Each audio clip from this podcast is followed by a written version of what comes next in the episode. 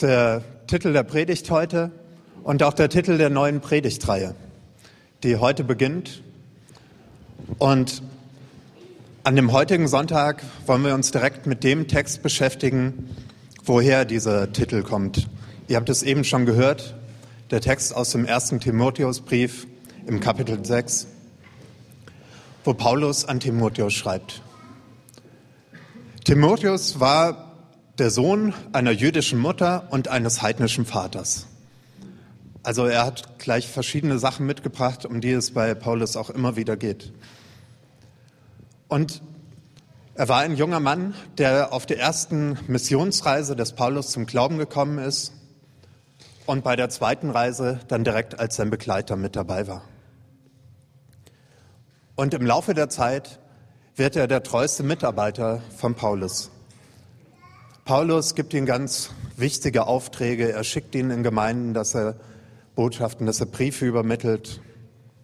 Und dann beauftragt er ihn sogar, die Gemeinde in Ephesus zu leiten, obwohl er noch recht jung ist. An diesen Timotheus schreibt Paulus einen Brief. Und in diesem Brief geht es auch um diesen guten Kampf des Glaubens. Was dieser gute Kampf genau ist, das wollen wir uns jetzt anschauen. Und ich fange nochmal mit dem Vers davor an, bevor er von dem guten Kampf spricht. Du aber bist ein Mensch Gottes, halte dich daher von all diesen Dingen fern. Paulus spricht Timotheus als ein Mensch Gottes an. Jemand, der zu Gott gehört, der von Gott berufen ist, der im Dienst Gottes steht. Und daher soll er sich von all diesen Dingen fernhalten. All diese Dinge, das versteht man, wenn man die Verse davor gelesen hat. Da zählt Paulus alles Mögliche auf, wovon Timotheus sich jetzt fernhalten soll. Einmal von den Lehren, die im Widerspruch zur gesunden Botschaft unseres Herrn Jesus Christus stehen. In der Gemeinde und in den Gemeinden damals gab es einige, die in der Bibel dann Irrlehrer bezeichnet werden. Die haben irgendwelche Lehren in die Gemeinden gebracht, die nicht ganz mit dem Evangelium, ja, die nicht ganz dazu passten, die dem widersprachen. Im Timotheusbrief spricht Paulus zum Beispiel von Lehren, die sagen, dass man bestimmte, Essen, äh, bestimmte Speisen nicht essen darf oder dass man nicht heiraten darf bin ich ganz froh, dass man es doch darf. Und also Irrlehrer, die irgendwelche Gesetze aufgestellt haben, die dem Evangelium nicht entsprachen. Und diese Lehren, die führen dann laut Paulus zu einer krankhaften Vorliebe für Streitfragen und Wortgefechte. Das, wenn ich mir die Christen heute angucke, entdecke ich das auch immer wieder, so eine ich würde es nicht immer krankhaft, aber eine Vorliebe für Streitfragen und Wortgefechte. Und oft bringt das nicht weiter. Obwohl man sich natürlich mit den Sachen auseinandersetzen muss. Paulus macht das ja auch, aber keine Wortgefechte, die gar nichts bringen dann. Eine weitere Sache, von der Timotheus sich fernhalten soll, oder man könnte auch sagen, von, vor der er fliehen soll, ist Frömmigkeit als ein Mittel, Geld zu verdienen, also sich zu bereichern. Auch das gab es damals schon irgendwelche Prediger, die das gemacht haben, um damit reich zu werden, um Geld zu verdienen. Und allgemein kritisiert Paulus das, dass Menschen darauf aus sind, reich zu werden. Auch davon soll sich Timotheus fernhalten. Und allgemein von der Liebe zum Geld, der Geldgier, die hier als eine Wurzel des Übels dargestellt wird. Das sind verschiedene Dinge, die uns vom Glauben wegbringen, die hier aufgezählt werden. Versuchungen, die uns von Jesus wegziehen. Davor soll man fliehen. Davon soll man sich fernhalten. Aber Paulus bleibt nicht negativ. Er hat nicht nur diese Negativliste, was man nicht machen soll, wovon man sich fernhalten soll, sondern er beschreibt positiv, worauf es ankommt. Er sagt, jage dagegen nach der Gerechtigkeit. Der Gerechtigkeit vor Gott und der Gerechtigkeit unter den Menschen. Strebe nach Gottesfurcht, nach Ehrfurcht, nach Frömmigkeit. Wie wir eben gesungen haben, wenn wir Gott begegnen, dann vergeht die Angst und Ehrfurcht bleibt. Strebe nach dem Glauben. Strebe nach der Liebe. Und die, das ist ganz im Gegensatz zu dem, was, die, was aus den Irrlehren herauskommt. Da kommt keine Liebe heraus. Das schreibt äh, Paulus gleich am Anfang, im ersten Kapitel. Die Irrlehren bringen auch keine Liebe hervor. Und gerade das muss doch das Ziel aller Verkündigung sein. Liebe aus einem reinen Herzen, einem guten Gewissen und einem Glauben, der frei ist von jeder Heuchelei. Liebe ist das Ziel jeglicher Verkündigung. Jage nach der Geduld, der Ausdauer, der Standhaftigkeit. Timotheus soll dabei bleiben, nicht gleich umfallen oder aufgeben. Und jage nach der Freundlichkeit oder der Sanftmut. Wenn man sich diese Liste, die Paulus hier aufführt, anschaut, dann erinnert das an eine andere Liste, wo Paulus aufführt, was die Früchte des Geistes sind. Im Galaterbrief schreibt er, die Frucht hingegen, die der Geist Gottes hervorbringt, besteht in Liebe, Freude, Frieden, Geduld, Freundlichkeit, Güte, Treue, Rücksichtnahme und Selbstbeherrschung. Das stimmt ja fast eins zu eins mit dem überein. Also das sind die Sachen, denen wir nachjagen sollen, die wir aber gar nicht selber machen können, sondern die der Heilige Geist in uns bewirkt.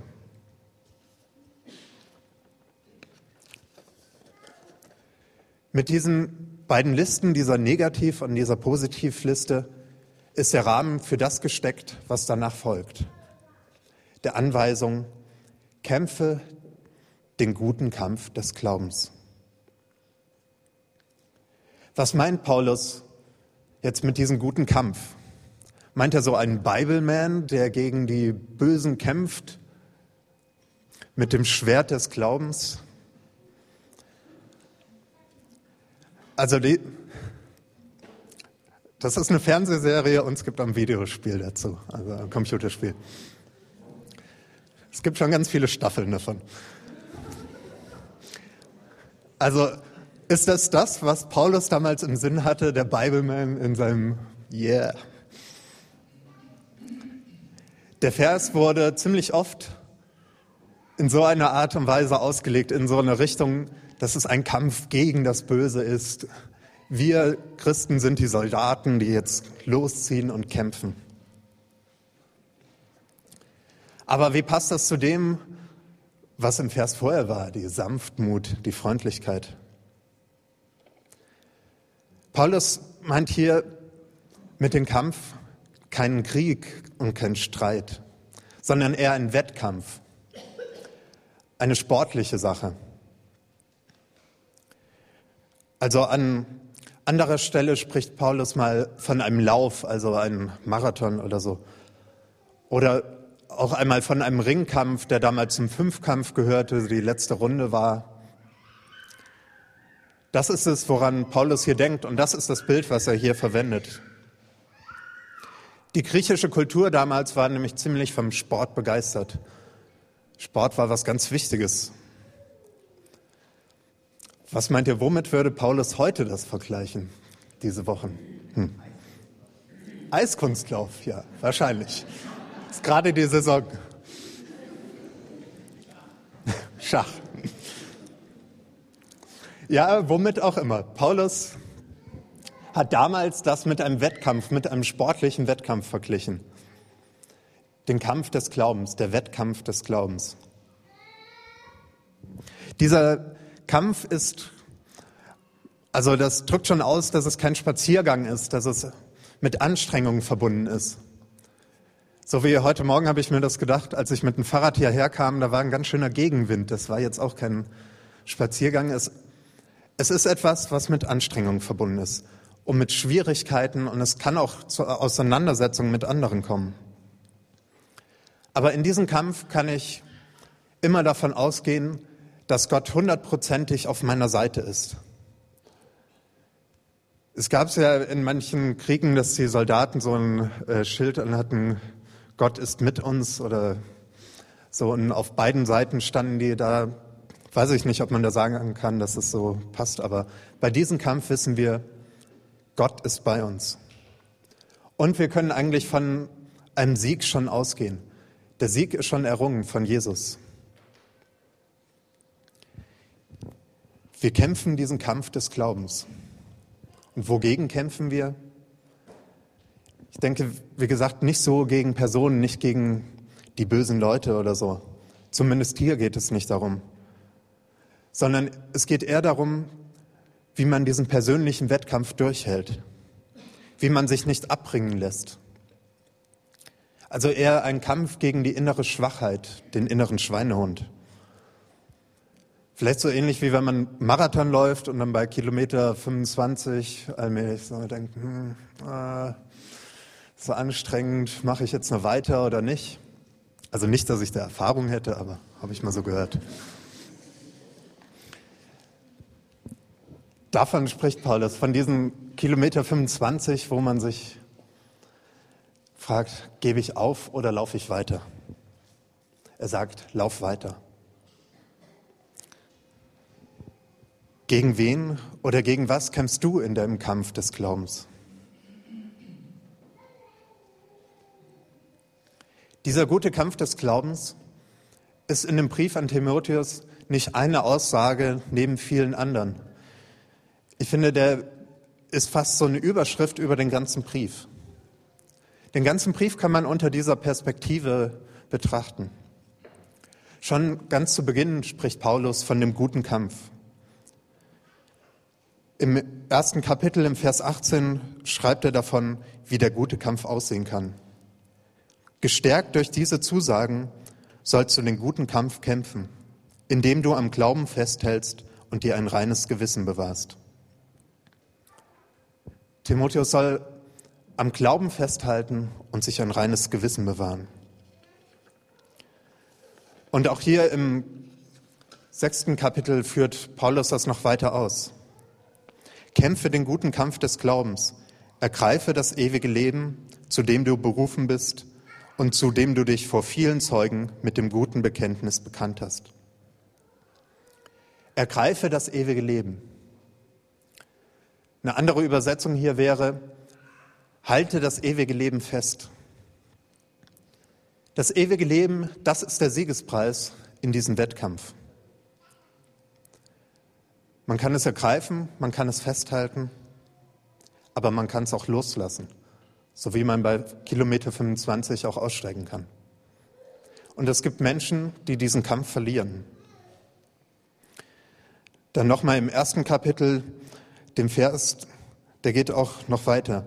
Da heißt es nämlich, einige haben ihr Gewissen zum Schweigen gebracht und haben dadurch in ihrem Glauben Schiffbruch erlitten. Wir können unser Gewissen zum Schweigen bringen lassen, wir können den Glauben loslassen, dann erleiden wir Schiffbruch, dann steigen wir aus und verlieren. Paulus selber hat auch diesen Kampf gekämpft. Und wenn man sich den nächsten Brief, den Paulus einige Zeit später an Timotheus geschrieben hat, anschaut, dann schreibt er da, ich habe den guten Kampf gekämpft. Ich habe das Ziel des Laufes erreicht. Ich habe am Glauben festgehalten. Nun liegt der Siegeskranz für mich bereit, die Gerechtigkeit, die der Herr, der gerechte Richter, mir an jenen großen Tag geben wird. Und nicht nur mir, sondern auch allen anderen, die ihn lieben und auf sein Kommen warten. Der Siegespreis liegt bereit. Der Kranz der Gerechtigkeit. Paulus schreibt später davon, dass er ihn erreicht hat. Und auch wir können das erreichen. Wir können am ewigen Leben festhalten. Haltet am ewigen Leben fest, zu dem du berufen bist und zu dem du dich vor vielen Zeugen mit dem guten Bekenntnis bekannt hast. Zu dem du berufen bist.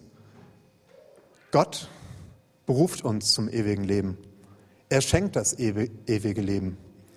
Es ist nicht die eigene Leistung, Nicht dadurch, dass wir kämpfen, bekommen wir das, sondern wir bekommen es geschenkt und können es festhalten. Und es ist das ewige Leben, zu dem Timotheus sich bekannt hat. Vor vielen Menschen hat er gesagt, ich glaube an Jesus Christus, den Herrn, und ich glaube daran, dass ich dieses ewige Leben habe. Er hat sich mit dem guten Bekenntnis dazu bekannt. Also mit dem, nicht nur der Glaube ist hier gut, sondern auch das Bekenntnis. Und wenn man sich anschaut, was Paulus ansonsten in dem Brief schreibt, dann ist das Zentrum dieses Bekenntnisses ganz eindeutig Jesus Christus, der Herr. Das macht Paulus immer wieder deutlich.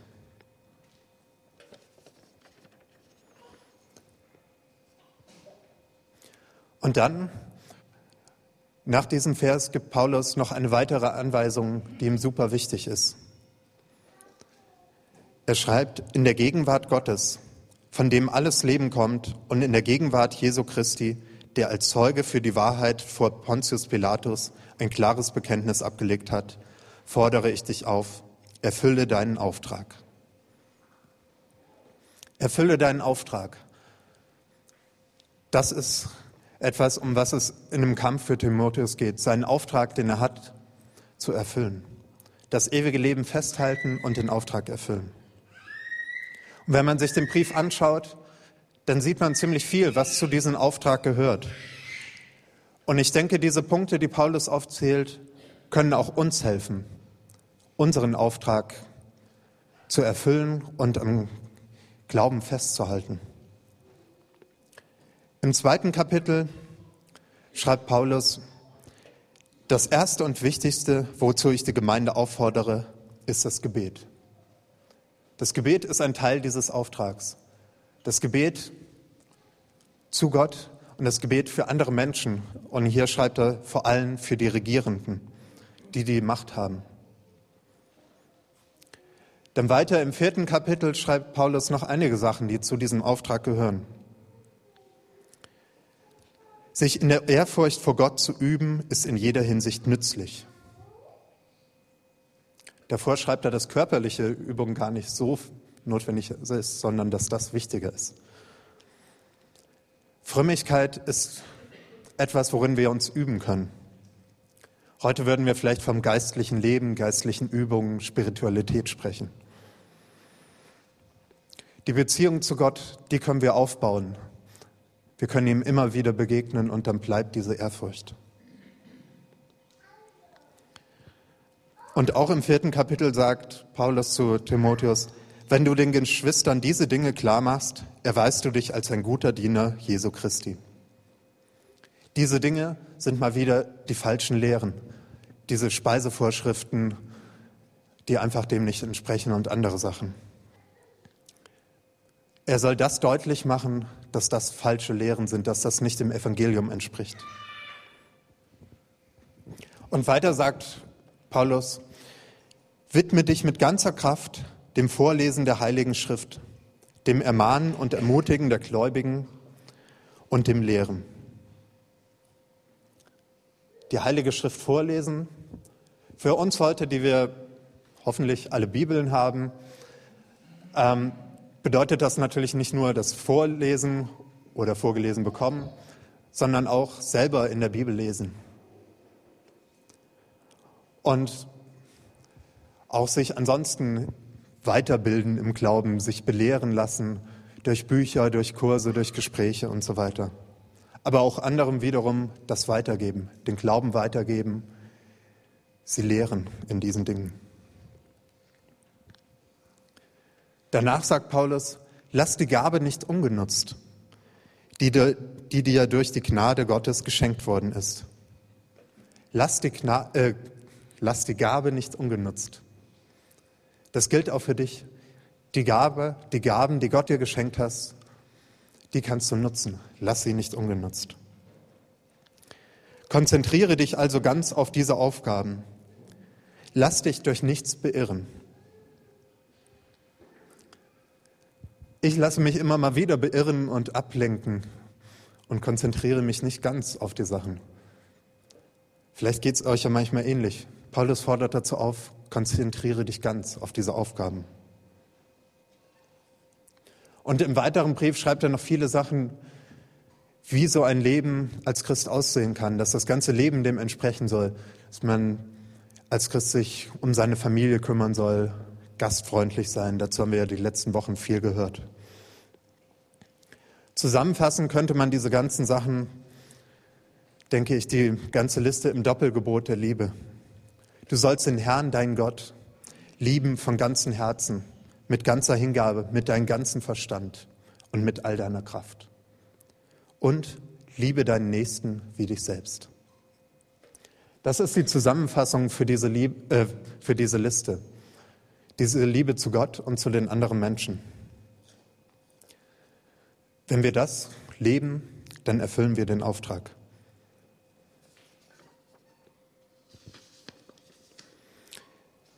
Erfülle deinen Auftrag vorbildlich und untadelig, bis Jesus Christus, unser Herr, wiederkommt.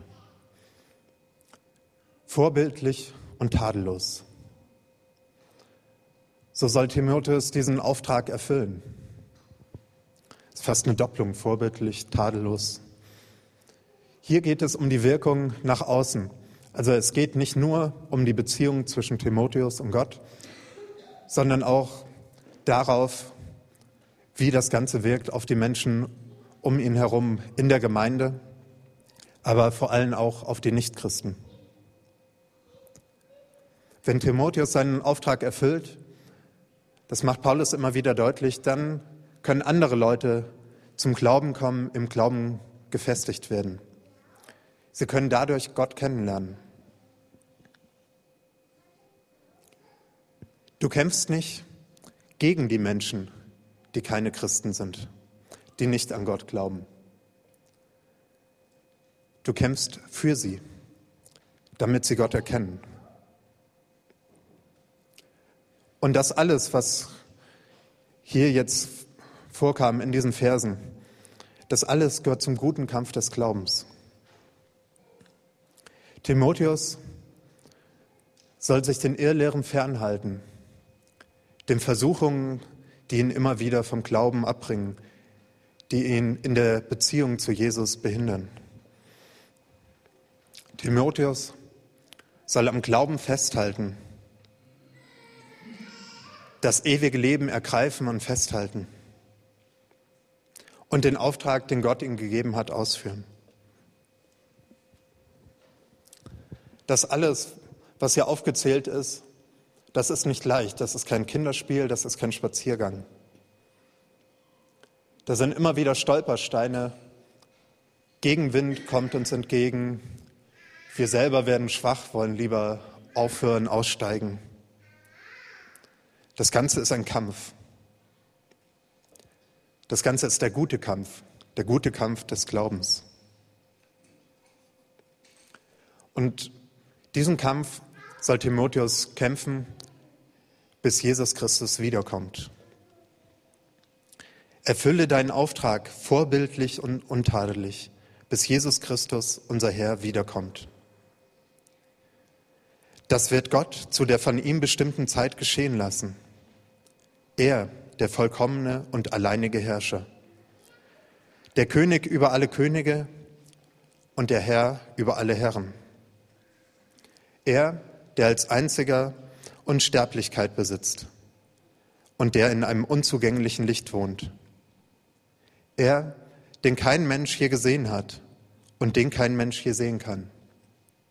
Ihm gebühren Ehre und Macht für immer und ewig. Amen. So wie dieser Abschnitt mit einem Lob Gottes geendet hat, wollen auch wir gleich mit einem Lob Gottes enden oder weitermachen. Aber bevor wir das tun, bevor wir noch mal ein Loblied gemeinsam singen, habt ihr noch etwas Zeit, darüber nachzudenken, was für euch dieser gute Kampf des Glaubens bedeutet. Ich weiß nicht, welche der Punkte euch davon angesprochen haben, was für euch gerade wichtig ist. Mir kommt es manchmal so vor, wenn ich das lese, wenn ich den ganzen Brief lese, dass das nicht der Brief des Paulus an Timotheus, sondern der Brief des Paulus an Daniel ist. Dass ich bei jedem zweiten Vers ganz direkt angesprochen werde. Ihr könnt noch mal darüber nachdenken, was euch davon anspricht, was gerade eure Baustellen sind, wo ihr am Kämpfen seid. Vielleicht helfen euch dabei die Fragen, die hier an der Wand stehen. Ihr könnt darüber nachdenken, an welchen Stellen in eurem Leben und in eurem Glauben ihr gerade am Kämpfen seid, wo es gerade schwierig ist, wo ihr kurz davor seid, aufzugeben oder wo ihr vielleicht auch schon aufgegeben habt. Ihr könnt darüber nachdenken, von welchen Dingen ihr euch besser fernhalten solltet, was euch vom Glauben abbringt. Und wie kannst du noch mehr der Gerechtigkeit, der Gottesfurcht, dem Glauben, der Liebe, der Geduld und der Freundlichkeit nachjagen? Was ist dein Auftrag und wie erfüllst du ihn? Denke darüber nach und sprich mit Gott. Frag Gott, wo du gerade ja, am Kämpfen bist, wovon du dich fernhalten sollst. Und bitte Gott, dass er dir Kraft schenkt, dass er, sich, dass er dich mit seinem Heiligen Geist erfüllt, dass du diesen guten Kampf mit Gottes Kraft kämpfen kannst.